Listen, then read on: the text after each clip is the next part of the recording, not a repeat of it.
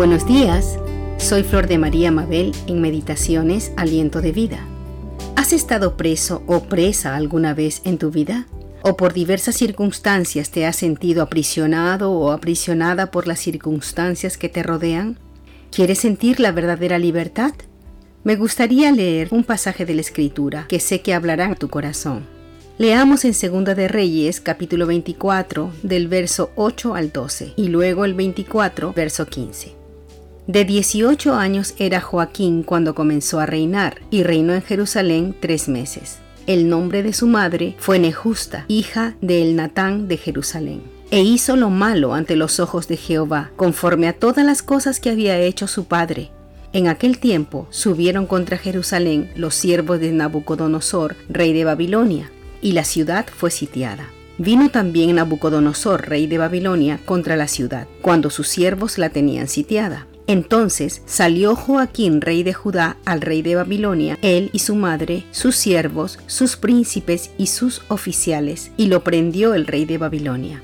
Leemos aquí un poco de la historia de este joven rey de Judá llamado Joaquín. Era muy joven, pero aún así, durante su corto reinado de tres meses, solo mostró que hacía lo malo delante de los ojos del Señor nuestro Dios. Vemos luego que fue apresado por Nabucodonosor, rey de Babilonia, quien lo llevó cautivo a él y a su familia y demás súbditos. Leamos ahora en Segunda de Reyes capítulo 25 del verso 27 al 30 dice, Aconteció a los 37 años del cautiverio de Joaquín, rey de Judá, en el mes duodécimo, a los 27 días del mes, que Evil Merodac, rey de Babilonia, en el primer año de su reinado, libertó a Joaquín, rey de Judá, sacándolo de la cárcel, y le habló con benevolencia, y puso su trono más alto que los tronos de los reyes que estaban con él en Babilonia y le cambió los vestidos de prisionero y comió siempre delante de él todos los días de su vida y diariamente le fue dada su comida de parte del rey, de continuo, todos los días de su vida.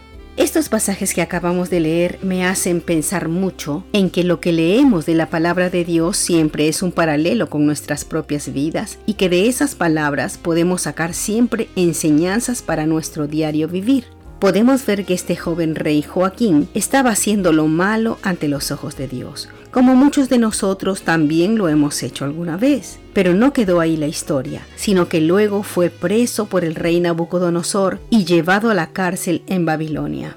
Puedo hacer un paralelo y ver que nuestras vidas pueden ser tomadas presas por el pecado y encarceladas por el enemigo de nuestras almas, al punto de quedar aprisionados y sin esperanza de salir de esas mazmorras de vicio y de pecado. Pero luego de leer el capítulo 25, vemos que viene otro rey a Babilonia, quien saca a Joaquín de la cárcel, le cambia los harapos de prisionero y lo viste con vestiduras reales y lo sienta cada día a su mesa para que coma con él entre reyes. ¿No es impresionante?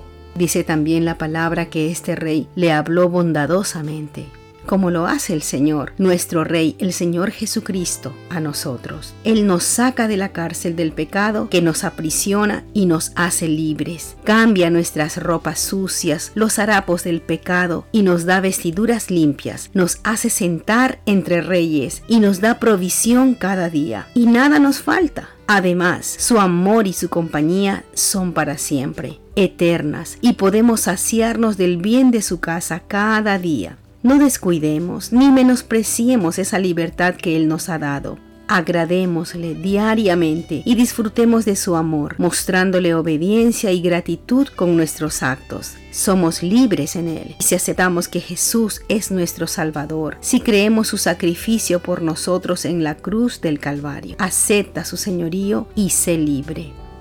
Hasta otro día.